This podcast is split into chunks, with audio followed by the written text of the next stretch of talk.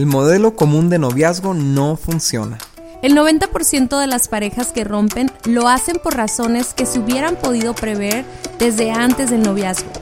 Así que es tiempo de un modelo alternativo de noviazgo con mejores resultados. Nosotros somos Dani y Cintia y este es nuestro podcast Noviazgo Alternativo. ¿Y qué onda? ¿Cómo están? Estamos felices de estar platicando con ustedes estas semanas han sido muy padres. Viajamos por primera vez después de toda la cuarentena a dar una conferencia y estamos muy contentos por eso. Gracias por escucharnos y por estar aquí en nuestro podcast de Noviazgo Alternativo. Y hoy estamos iniciando una serie, Cintia, que nos vamos a atrever a hacerla porque no, no, se, no se habla, no es un tema muy de podcast para jóvenes, ¿no? Sí hay eh, podcasts de matrimonios que abordan el tema de la sexualidad, pero para jóvenes no tanto. Entonces se nos, se nos hace súper padre, se nos hace un, reto muy interesante dejar estas palabras grabadas para la posteridad, pero sobre todo abordar de frente un tema que está que está causando y ha causado tanta, tantos problemas y tanto daño y tanta afectación a la juventud desde hace, desde las últimas décadas de la revolución sexual, ¿no? Sí, y fíjate que hay consecuencias muy graves de este tema que estamos viviendo las generaciones pasadas, pero que el puro hecho de no estar conscientes de ellas nos podemos aliviar el, problema desde raíz. No sé si me explico, o sea, eh, como adultos, ya como matrimonio, estamos lidiando con muchos problemas por, la manera en que manejamos nuestra sexualidad, la falta de conocimiento de diseño de la sexualidad o para qué es la sexualidad y el no poder tener alguien con quien hablar y alguien que te explique y te dé una orientación ha sido muy determinante para muchos problemas que tenemos en la actualidad con los adultos y ahora obviamente con los jóvenes y adolescentes. Entonces, antes de que empecemos con este tema, va a ser toda una serie como de tres o cuatro semanas. Ah, pueden, vamos a abrir una caja de preguntas en, nuestras redes sociales para hacer un live eh, en estos días y contestarlas. Nos encantó la última experiencia de abrir el live y empezar a contestar preguntas, pero ahora van a ser todas acerca de sexualidad. Pero antes de arrancar con este tema, siempre nos gusta dar la bienvenida a los que por primera vez nos están escuchando. Si te puedes poner de pie, por Si te puedes poner de pie, denle tú todos un aplauso. Ah, los que están a un lado, saludos. No, no, de verdad queremos darte las gracias por estarnos escuchando. Y la bienvenida, más que nada, es comentarte que Daniel y yo tenemos una página que se llama vivoalternativo.com, donde puedes encontrar muchos materiales para jóvenes de noviazgo y puedes encontrar nuestro libro Guía de Noviazgo alternativo. Y también ah, recomendarte que te suscribas a este podcast para que cada semana puedas recibir una notificación de los temas eh, nuevos y a todos los que ya son amigos, que son familia de noviazgo alternativo. Amigos, esta serie tenemos que compartirla con todos nuestros amigos. Espero que este contenido sea tan bueno para ti y te abra los ojos que digas, no me puedo quedar con él, tengo que compartirlo. Entonces puedes compartirlo en tus redes sociales, en tus historias, este, manda el link ah, por WhatsApp a tus amigos amigos, a, eh, mándaselo a tus líderes de jóvenes también. Y bueno, arranquemos con esta serie que se va a llamar Sexo al 100. Sí, y sexo al 100 pero estamos hablando de una plenitud, ¿no? O sea, de, todo lo que fue creada la sexualidad para hacer, cómo experimentarla, ¿no? Y la verdad es que la, la cultura actual siempre te está diciendo cómo alcanzar ese 100, pero aparentemente nunca se alcanza, ¿no? O sea, promete el, cielo, pero te entrega el infierno, ¿no? Y, y, yo me gustaría, bueno, el tema específicamente de hoy se va a llamar sexo diseñador. ¿Qué significa esto? Que hay un diseño para nuestra sexualidad y que la única forma de experimentar su plenitud es dentro del diseño. Entonces, a, a, mí me gustaría que los jóvenes que nos están escuchando se, pudiera, se pusieran a pensar cuánto énfasis ven eh, que hay en, la cultura, eso significa en la música que escuchan, en los programas de Netflix, en las películas, en, la, en las revistas, en los amigos. Eh, ¿Cuánto énfasis hay para que tengan relaciones sexuales? Sí, fíjate que cuando dices sexo de diseñador, este, me viene a la mente cómo todas las cosas que son creadas con un propósito tienen un porqué, tienen un cuándo, tienen unas especificaciones. Y cuando no las sabemos, vivimos a medias el potencial de ese artículo o de ese, esa aplicación, lo que sea, ¿no? Cualquier cosa o esa ropa, etcétera. Y, pasa lo mismo, o sea, hay un énfasis en tener relaciones sexuales y alcanzar ese 100, pero nadie lo, lo, alcanza porque no lo viven como el diseñador lo creó, ¿no? Y yo sí veo ese énfasis, eh, fíjate que nosotros eh, no, pues no escuchamos reggaetón ni nada de eso, pero el día de ayer fui al gimnasio y había una canción de reggaetón, ¿no? Y estaba, la canción era lo más eh, ay, no, no, no, invitando a, a, los jóvenes o a la persona que le estuviera escuchando a crear este escenario. O sea, si algo tiene el reggaetón es que te crea el escenario con las palabras, o sea, es muy específico, eh, explícito. ¿no? Con las partes del cuerpo o, la, o la, el lugar o las acciones, ¿no? Y aunque tú no quieras, o sea, aunque tú no estés este, buscando eso, empieza a, a ponerte en tu mente y escena.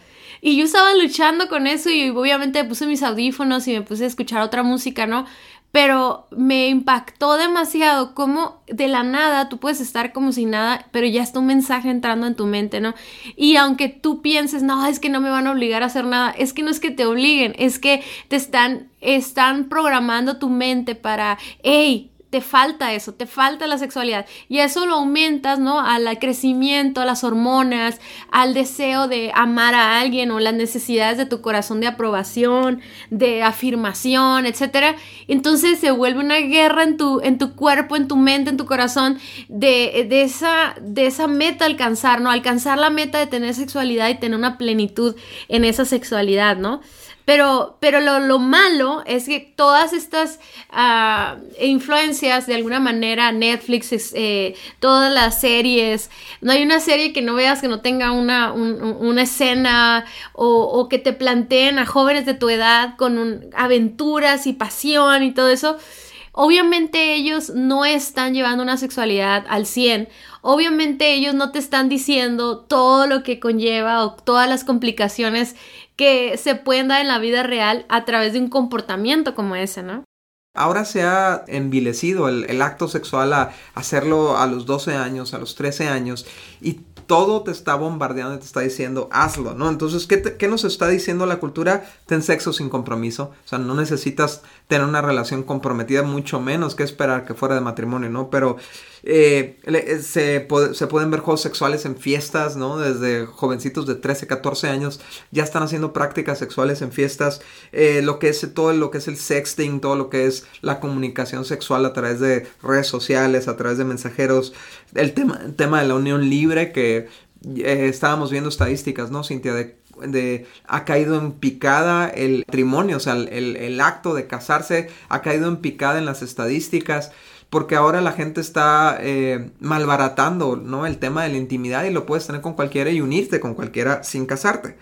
Y, a esto le, sumamos todas las variantes que han salido de, comportamientos sexuales. Ya no está limitado al hombre y a la mujer, sino ahora pues toda clase de permutaciones y combinaciones, ¿no? Sí, y, también el, ese, esa invitación a la masturbación, ¿no? Como una forma de explorar y conocerte y y, de alguna manera satisfacer esas necesidades naturales del cuerpo humano, ¿no? Pero bueno, todas estas cosas, todo son lo que te prometen, ¿no? Haz esto y vas a encontrar plenitud.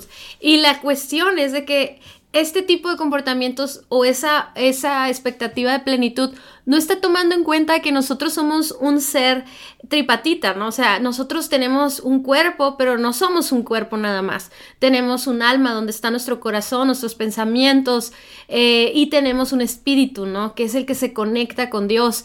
Entonces, estas actividades son, son divertidas en el momento, son, son eh, apasionantes, son de alguna manera pueden satisfacer tu cuerpo o pueden satisfacer tu alma, ¿verdad? Pero al final del día dañan tu cuerpo o dañan tu, o dañan tu alma, tu corazón, tus pensamientos, te, te, te agregan hábitos, ¿verdad? Que se vuelven adicciones o incluso rompe tu relación con Dios y en el área espiritual fracasamos, ¿no? Entonces, no es cierto que eso te va a dar la plenitud. O sea, just sex, o sea, solo sexo, verlo como una actividad física, algo que haces una noche, en una fiesta y se acabó, no hay relación, no es plenitud. Eso es, es, es ir fuera de los límites, ¿verdad? Del diseño de Dios para la sexualidad. Sí, yo creo que cuando quitamos los límites, ¿no? Que, que, Dios puso en nuestra vida, siempre nos va a llevar al libertinaje, ¿no? Y siempre nos va a llevar a un descontrol y, y la onda es, o sea, y esto que pasó en los setentas donde la gente se rebeló contra los límites eran culturales, pero, pero también eran basados en la Biblia. O sea, e, e, en ese tiempo estamos hablando de que la revolución sexual inició en los Estados Unidos, quizás con un poco de influencia de Europa, pero al final de cuentas era una cultura cristiana, ¿no? En, en, en general. Y obviamente se respetaban los diez mandamientos en su mayoría, aunque como dices puede haber gente que que pues no lo hacían, ¿no? Pero el hecho de que quitaran los límites y entonces empezara a, escuchar en la radio música con contenido sexual y empezaran a verse programas de televisión con contenido sexual, las películas, fue el boom de la pornografía, los cines de pornografía, todo este rollo, la pornografía se llevó al, al a las manos de las masas, ¿no? Entonces, si de por sí, ¿no? La gente era riseña y le haces cosquillas, ¿no? Si de por sí la gente tiene la tendencia a, a, fallarle a Dios en esa área, pero ahora la bombardeas y le dices, ya no tienes límites, haz lo que se te pega la gana, si lo sientes, hazlo, si se te antoja, hazlo. Entonces, todo esto trajo una serie de, de consecuencias que lejos de llevar a la gente a la plenitud sexual que estaba buscando y que pensaba que la iba a encontrar fuera de los límites, la llevó a, un montón de problemas. Por ejemplo, la adicción a la pornografía, eh, se disparó el abuso y la violación, ¿no? O sea, fíjate, por ejemplo, esa misma libertad sexual que, reclamaba la gente en los 70s y, y, en gran parte el movimiento feminista reclamaba esto. O sea, el, movimiento feminista reclamaba la libertad que aparentemente tenía el hombre de ser promiscuo sexualmente, ¿no? Y copió lo peor del comportamiento del hombre y lo, y lo empezó a imitar, ¿no? Entonces, pero como resultado se dispararon aún más las violaciones, los abusos, las enfermedades venéreas, pues bueno, todos sabemos que son plagas a nivel mundial, los embarazos fuera del matrimonio, los problemas de infertilidad, eh, problemas para permanecer fieles a la pareja, ¿no? Por este comportamiento, estar saltando de relación a relación. Y también vienen ahí también las consecuencias en el área del alma, ¿no? Del corazón, como la culpa, el vivir, el vivir culpable de, de, las, de los actos que hiciste y, y, después de eso te lleva a aceptar eh, un trato de, de, los hombres o las mujeres considerando que tu valor ya no es el mismo, entonces que mereces eso, ¿no? La culpa te lleva a eso. También la depresión, porque está comprobado que un joven que ha tenido relaciones sexuales es 70% más eh, expuesto o probable que caiga en una depresión el vacío interior y tiene que ver con lo que decía ahorita, ¿no? El hecho de sentir culpa y de sentir que tu sexualidad, eh, el vivir una sexualidad fuera del diseño de Dios o fuera de los límites o el hacer algo vergonzoso, te, te, eh, te, resta valor y por lo tanto hay un vacío en tu interior. Además, porque no tienes ese compromiso que te da el matrimonio, ¿no? O sea, tienes relaciones sexuales, pero luego esa persona ya no está contigo hubo un contacto, hubo una confianza que se rompe y eso deja un vacío interior. También vemos temas como el aborto, porque obviamente de ahí también la revolución sexual y todo eso eh, abrió la, el tema, ¿no? Del tema de, de, de, matar a un bebé que es concebido en una relación sexual no deseada o en un momento no deseado. Y pues para no, para no eh, interrumpir los estudios o los planes personales, pues dio la opción del aborto, ¿no?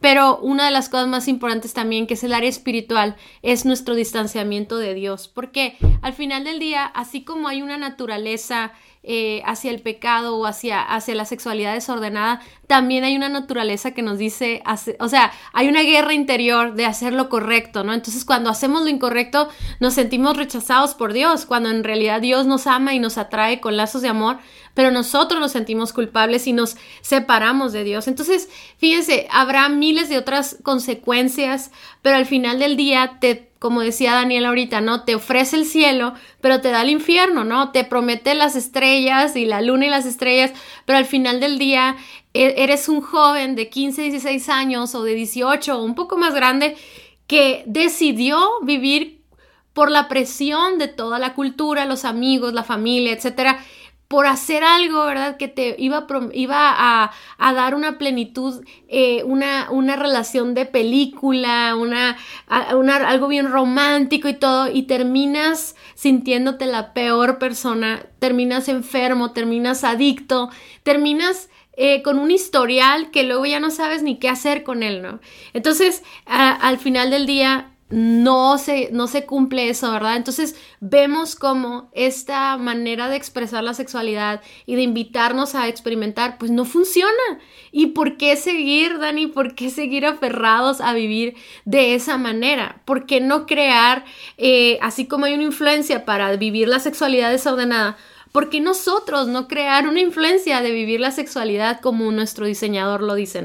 Fíjate que cuando te sales de los límites de Dios, eh, de los, del diseño de Dios, eh, se vuelve algo, una búsqueda insaciable por encontrar esa plenitud, pero cada vez haces cosas más viles, cada vez haces cosas más denigrantes, cada vez, o sea, ah, lo que empezó, por ejemplo, la, eh, la adicción a la pornografía, nunca empieza consumiendo pornografía dura, imagen, no, siempre empieza con con lo, lo, ligero, con las imágenes románticas ahí medio, medio subidas de tono en una película. Y eso te lleva más y más y piensas que, ok, voy a ver un poquito más y eso me va a llenar. Y lo ves y no te llena. Entonces, ¿qué haces?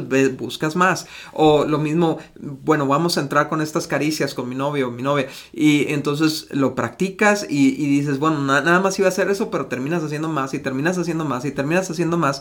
Y al rato ya no te basta eso y al rato quieres agregar a otra persona o al rato quieres agregar otro comportamiento o al rato quieres cambiar de sexo o al rato... ¿Por qué? Porque estás buscando llenar algo, una plenitud, un 100% donde jamás lo vas a encontrar, ¿no? Y la, la, única plenitud se encuentra en Dios. Isaías 5 del 20 al 21 dice esto, dice, ¿qué aflicción? Eso significa qué dolor para los que dicen que lo malo es bueno y lo bueno es malo, que la oscuridad es luz y la luz es oscuridad, que lo amargo es dulce y lo dulce es amargo Qué aflicción para los que se creen sabios en su propia opinión y se consideran muy inteligentes. Y eso está gruesísimo porque este, esto fue escrito hace, no sé, hace un montón de años, hace como 1500 años. Y este, le está hablando a una cultura que dice, nosotros vamos a decidir qué es lo bueno y qué es lo malo, ¿no? Y aunque vaya en contra de lo que Dios dice. Y nos vamos a creer sabios vamos a decir, sí, el comportamiento sexual promiscuo es lo normal. O sea, he escuchado gente que dice, los animales viven de esa manera, por lo tanto nosotros podríamos vivir de esa manera. Y este, nadie tiene derecho a definir qué sexo eres, tú lo puedes definir y cambiar cuando tú... O sea, todas esas cosas no son más que un ser humano tratando de redefinir lo que Dios creó, ¿no? Sí, y entre más nos aferramos a eso, pues somos necios, ¿no? Y nos duele. Claro, nos y, y fíjate, aflicción para mí sí es dolor, pero también tiene que ver con ansiedad, depresión, es sufrimiento. Eh, o sea, es una de esas. Eh, eh, es una falta de estabilidad en tu vida. O sea, y eso es lo que sucede cuando tú empiezas una relación de noviazgo y quieres, y, quieres hacer las cosas bien, ¿no? Como todos, y empiezas con relaciones sexuales, empieza a traer problemas, discusiones, inseguridades, celos, etcétera, etcétera. El otro día en, en Instagram, no sé si te acuerdas que pusimos algo sobre sexualidad y empezamos a hablar de cómo la sexualidad es para el matrimonio y todo eso. Y alguien que no, que no es cristiano, que no tiene fe en Dios tal vez tan fuerte como tal vez todos los seguidores de, del noviazgo alternativo, nos preguntaba a ver por qué, o sea, dame, dame razones, ¿no? Entonces tú y yo le empezamos a escribir un montón de, datos. datos. o sea, e, es, es, no es algo que es como que sentimos que es lo correcto sentimos que te debes de guardar, sentimos que no deberías de tener relaciones sexuales fuera del matrimonio. O sea, no, es algo que, como decía al inicio yo, simplemente es estadística de que el matrimonio cada vez es menos deseable para los jóvenes. Yo te decía en la mañana, o sea, ¿cómo no? Si tú puedes tener relaciones sexuales con cualquiera, yo creo que uno de los premios más grandes era tu luna de miel, era el, guardarte para llegar a ese momento y estar con la persona que amabas. Entonces, si una relación de noviazgo tiene ocho años, pero tienen relaciones sexuales, ¿verdad? Pues, no tienen compromisos, no tienen ninguna autoridad el uno sobre el otro. ¿Por qué me querría casar con él? Si yo estoy a gusto en mi casa, mis papás me mantienen, o yo trabajo, gasto mi dinero, no sé, o sea, y, yo creo que hay muchos, ¿verdad? Muchos factores en ese, en ese problema, pero yo creo que uno de los más fuertes es que la sexualidad, que era una de las cosas que anhelabas tener en el matrimonio, ya no es necesario casarte, o sea, ya es algo que tú puedes experimentar por tu propia cuenta o con alguien por una, por una noche nada más, ¿no? Entonces, ¿por qué querrías ir a ese punto, no? Pero bueno, Dice en Romanos 12:2, eh, no imiten las conductas ni las costumbres de este mundo, más bien dejen que Dios los transforme en personas nuevas al cambiarles la manera de pensar. Entonces aprenderán a conocer la voluntad de Dios para ustedes, la cual es buena, agradable y perfecta. Entonces amigos, lo que les queremos invitar el día de hoy no es, no te queremos convencer con nuestras palabras, queremos que dejes que Dios te convenza, o sea, que Dios ponga su, su concepto de, eh, de lo que estaba pensando cuando diseñó la sexualidad pueda llegar a tu mente y que eso sea lo que defina tu vida, ¿no? Que no te dejes mover o influenciar por lo que el mundo te está diciendo, sino que tú tomes decisiones y que seas transformado, aun si ya has tenido una vida sexual activa o si ya tienes esas filosofías, que la palabra de Dios lo que Dios opina pueda cambiar, porque si nada más dejas de tener sexo porque te prohíben tener sexo, al final del día no hay una transformación. Y vas a terminar haciéndolo o vas a terminar viviendo consecuencias en el futuro porque realmente no es algo que tú que tú has adoptado como un estilo de vida. Y me encanta que diga aquí que cuando dejamos que Dios nos transforme, entonces podemos ver la voluntad de Dios, podemos entenderla. Tú no vas a entender nunca ni experimentarla si no dejas que primero sea transformada tu mente. La transformación viene de, adentro hacia afuera, ¿no? Fíjate cómo, cómo lo podríamos leer hablando de la sexualidad, ¿ok? No imites las conductas ni las costumbres sexuales de este mundo más bien deja que Dios te transforme en persona nueva al cambiarte la manera de pensar sobre la sexualidad. Entonces aprenderás a conocer la voluntad de Dios para la sexualidad, la cual es buena, agradable y perfecta. No, o sea... a ver si no te queda un rayo, Dani. No, no, pero es, aplicarla claro, a todo, lo, que está diciendo, ¿no? Pero entonces la pregunta que yo que me gustaría hacerle a los jóvenes que están escuchando eso es, ¿de dónde salió tu manera de pensar sobre sexualidad? Tu manera de ver a la sexualidad, ¿de dónde salió? Es un compuesto de lo que te dijeron tus primos, de lo que viste en pornografía, de lo que viste en, este, en alguna serie de Netflix. O en la escuela también. O en la, escuela, o la música. Es, ¿Será una combinación así de, de todo? ¿Es un revoltijo? ¿O tienes la manera de pensar de Dios sobre la sexualidad? Y si, y, si, y si tú tienes la forma de ver del mundo, de la cultura, de la sexualidad, ¿será por eso que no estás experimentando algo bueno, agradable y perfecto? Así es. Y fíjate, Daniel, en Génesis 1.27 eh, también nos dice, ¿no? ¿Cuál es el diseño de nuestro creador? Dice, a Dios, así que Dios creó a los seres humanos a su propia imagen, no como animales, ¿ok? Nosotros no podemos vivir como animales ni debemos usar nuestra sexualidad como los animales. A imagen de Dios los creó, hombre y mujer los creó. Luego Dios los bendijo con las siguientes palabras sean fructíferos y multiplíquense. Entonces, Dios miró todo lo que había hecho y vio que era muy bueno. Y podemos recalcar de esto, ¿no? Primero, que fuimos hechos a la imagen de Dios. Segundo, que nos hizo hombre y mujer, ¿ok? Eso no es algo que nosotros definimos, ni la cultura, ni aún nuestros deseos, es lo que Dios hizo y Él nos hizo hombre y mujer. Luego Dios los bendijo y eso a mí me habla de que es algo bueno, una bendición es bien decir. Entonces, cuando Dios nos pide que seamos fructíferos y nos multipliquemos y en eso conlleva la sexualidad, es algo bueno. Entonces dice que, dice Dios miró todo lo que había, había hecho y vio que era muy bueno. Cada o sea, que escuchen ese sonido, no quiero explicarles, es el peluche. No es Dani rascándose la nuca. Pero bueno, es algo bueno y, y, y, nosotros, Daniel y yo, pues estamos casados, tenemos 20 años de casados y obviamente te podemos decir que es algo bueno, ¿verdad?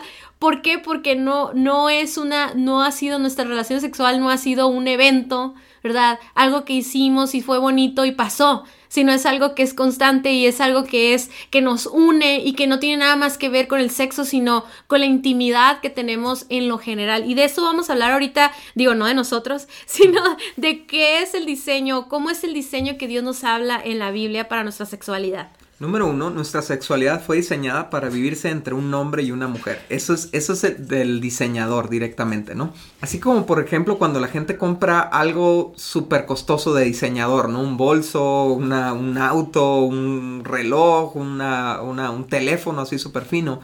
Eres súper cuidadoso conseguir al pie de la letra su uso, ¿no? O sea, lees el manual y todo porque dices, no lo quiero echar a perder, lo quiero usar bien. Y el diseñador, nuestro diseñador, diseñó la intimidad sexual para hacer algo, en, eh, para realizarse entre un hombre y una mujer exclusivamente. Y es bien claro, yo sé que gente dice, no, donde dice eso, bueno, lo dice por todos lados, ¿no? Para, para empezar, lo dice en Génesis 1 cuando Dios creó la sexualidad, pero luego a lo largo de la Biblia hace un énfasis que es un comportamiento que solo debe de vivirse entre un hombre y una mujer. Así es, y, y, y me encanta yo sé que no vamos a hablar de, del tema de, la homosexualidad, ¿no? Ahorita en este momento y estaría muy padre tener uno de nuestros podcasts sobre ese tema. Sí. Pero algo que yo siempre me pongo a pensar, o sea, biológicamente hablando, la, la, la humanidad no continuaría si, si solo fuéramos hombres, hombres y mujeres, mujeres. O sea, si nos pusieran en una isla desértica a una mujer y otra mujer y llegaran, este, 40 años después, pues ya no habría nada porque porque no hay fruto. Entonces, al ver este pasaje que acabamos de leer, Dios bendice con fructificar y multiplicar, ¿no? Entonces ahí está muy claro. Estás hablando de uno de los propósitos de la sexualidad, que es reproducirnos, y es un propósito que no se puede dar en otro contexto que no sea un hombre y una mujer. Sí, y, hay muchas variantes de otros propósitos que también se rompen cuando hay, eh, es el mismo sexo, ¿no? Exacto. Pero bueno, punto número dos es que nuestra sexualidad es un reflejo de la imagen de Dios. Y es que la fusión de un hombre y una mujer tiene como propósito principal el reflejar la imagen de Dios. Cuando nosotros nos unimos, ¿verdad? En cuerpo, alma y espíritu. No nada más en el cuerpo, sino en, esa fusión de amor que suma todo lo que somos, ¿verdad? Eh, podemos ver en esa unidad el reflejo de Dios. Sí, me encanta porque el hombre está incompleto en esa imagen y, la mujer está incompleta en esa imagen, pero si tú los juntas, yo, yo lo veo de esta manera y a lo mejor es un poquito romántico, pero siento que, que al aportar lo mejor del hombre y lo mejor de la mujer, realmente es, muy parecido a la imagen de Dios, al corazón de Dios, ¿no? Eh, yo creo que por eso el enemigo de Dios ataca tanto el tema de la sexualidad, porque está la imagen de Dios de por medio, ¿no? Entonces por eso todas estas variantes, estas combinaciones, o sea, la fórmula de Dios es un hombre y una mujer en un pacto matrimonial y, entonces el enemigo de Dios dice, no, como esto da la imagen de Dios, vamos a, empañar la imagen de Dios, vamos a ensuciar la imagen de Dios. Entonces, ahora, o sea, simplemente, Cintia, ¿cuánta gente experimenta sexualidad? Su primer acto sexual es, es traumático porque es una violación, es un abuso, es un, tiene que ver con maltrato, tiene que ver con culpa, tiene que ver con, con, con expectativas no cumplidas, con muchas cosas y entonces ya genera una, imagen dañada, distorsionada de la sexualidad y por lo tanto de la imagen de Dios, ¿no? Número tres, nuestra sexualidad requiere de la bendición de Dios. Es, es, parte de su diseño. Está incompleta la sexualidad si Dios no está bendiciendo nuestra sexualidad. Y eso solo lo vemos en la Biblia, solo está bendecido dentro del pacto del matrimonio, ¿no? Entonces es por eso que fuera del pacto matrimonial trae tanto desorden y tanto daño pareciera una maldición. Y de alguna forma todos en esta tierra hemos sido eh, impactados por la maldición de sexualidad fuera del matrimonio. Por ejemplo, tal vez tu, tu papá cometió adulterio y tú sufriste eso, o tal vez tú recibiste un abuso sexual, o, tal vez tú fuiste eh, utilizado o utilizada de alguna manera por un novio o una novia y, y, eso te lastimó y te hirió, o tal vez tú quedaste embarazada, ¿no? Y, y eso impactó tu vida. Todos hemos sido dañados de alguna forma u otra como si fuera una maldición la sexualidad cuando fue hecha para estar en bendición, ¿no? Sí, como dices, es maldición cuando se vive fuera del diseño de Dios, ¿no? Y eso me lleva al punto número cuatro, y es que nuestra sexualidad vivida en el diseño, dentro del diseño de Dios, tan fácil, ¿no? Hombre, mujer, pacto y Dios presente ahí, o sea, uniéndonos a través del pacto, es algo verdaderamente bueno. Y es como lo hemos estado hablando todo este podcast, o sea, el diseño de Dios eh, dentro del matrimonio puede satisfacer toda la plenitud.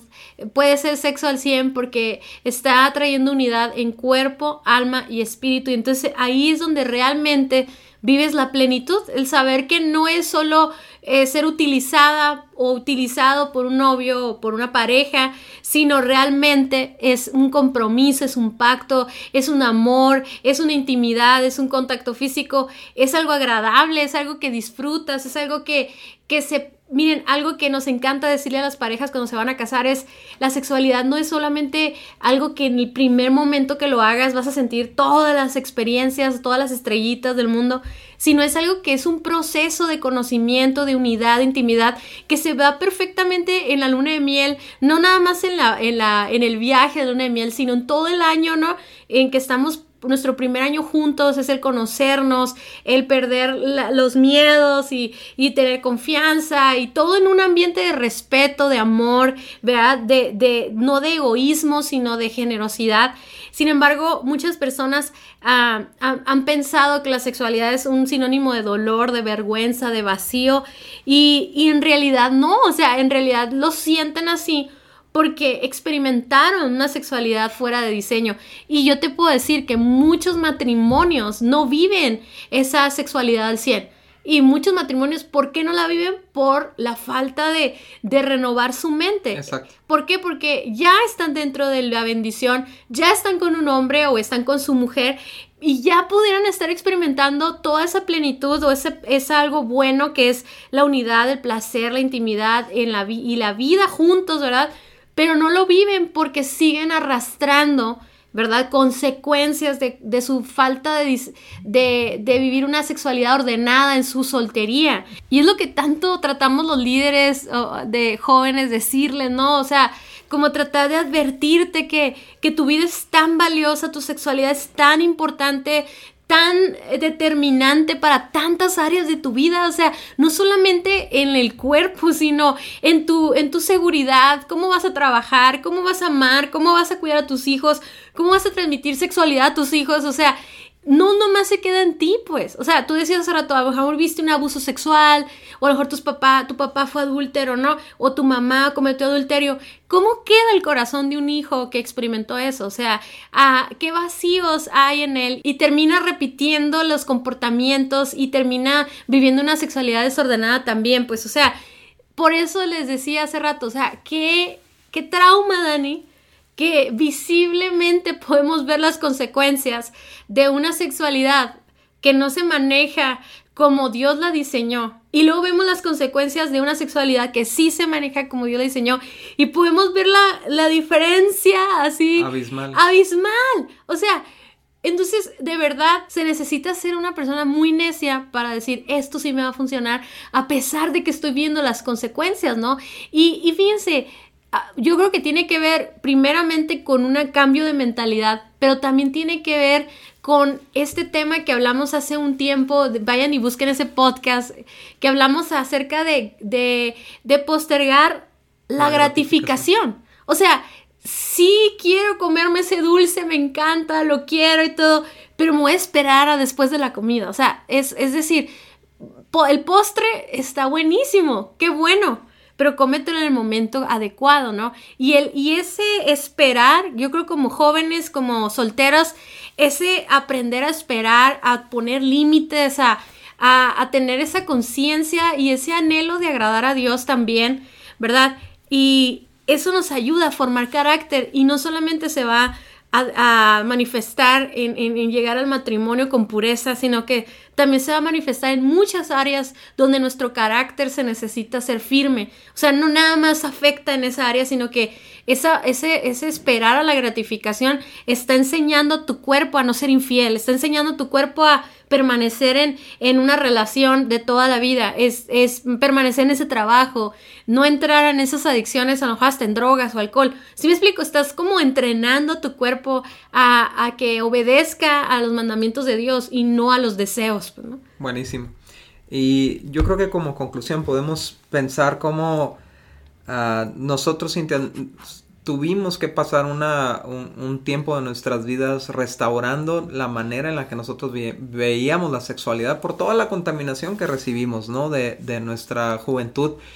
Y, tuvimos que llegar a eso para poder realmente disfrutar la plenitud sexual de nuestro matrimonio, ¿no? Pero la, razón por la que estamos dirigiéndonos a los jóvenes ahorita eh, es porque lo puedes hacer ya, no tienes que esperarte a los 30 años, no tienes que esperarte a los 40 años, ya que veas toda tu vida lastimada y herida y, y tu futuro todo distorsionado porque no, porque adoptaste la manera de, de vivir la sexualidad del mundo en vez de adoptarla de Dios. Lo puedes hacer ya. Puedes eh, someterte a ti mismo a un proceso de restauración en tu sexualidad. Sabes que inclusive hay gente que nos está escuchando que ve la sexualidad como algo sucio, como algo malvado, como algo impuro y que va a tener también muchos problemas cuando se case por ese mismo tema. O sea, necesitamos eh, en nuestra juventud purificar el concepto de la sexualidad. Y eso solamente lo vamos a poder hacer viéndolo como Dios lo ve, adoptando su diseño para nuestras vidas. Muchas gracias por haber escuchado nuestro podcast. Para nosotros es muy importante escuchar tus comentarios y dudas. Te invitamos a conectarte a través de nuestro Facebook e Instagram Guía de Noviazgo Alternativo o nuestra página vivoalternativo.com. Si el tema de hoy fue de ayuda para ti, compártelo con todos tus amigos. Hasta la próxima.